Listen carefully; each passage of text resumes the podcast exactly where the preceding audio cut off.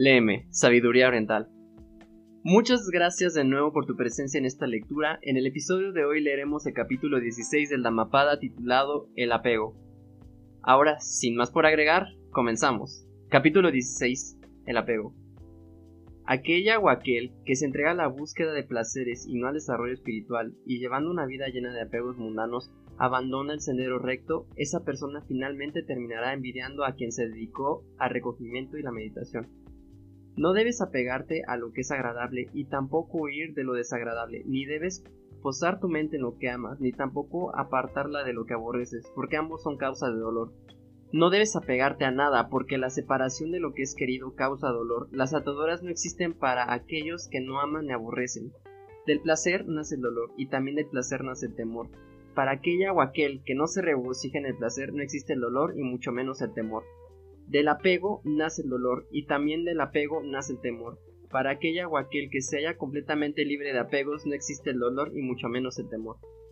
Del deseo nace el dolor y también del deseo nace el temor. Para aquella o aquel que se haya libre de deseos no existe el dolor y mucho menos el temor. De la conscupiscencia nace el dolor y también de la conscupiscencia nace el temor.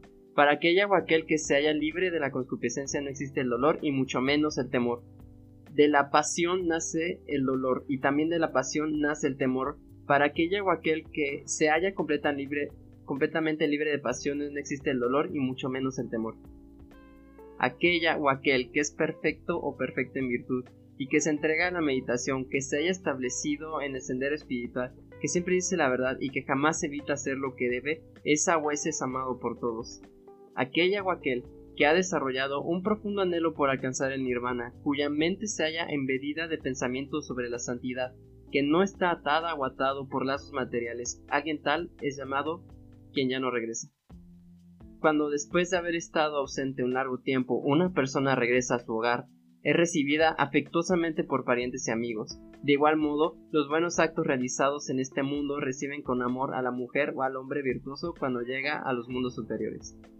Aquí finaliza el decimosexto capítulo titulado El apego. A continuación procederemos con las notas del capítulo. 1. El dolor que nace de perder aquello que causa placer. 2. El temor a perder aquello que causa placer. 3. Nirvana, Anakata, el increado. A veces se aplica este término para designar al nirvana. 4. La o el que ya no regresa. Anagami, el tercer grado de la santidad.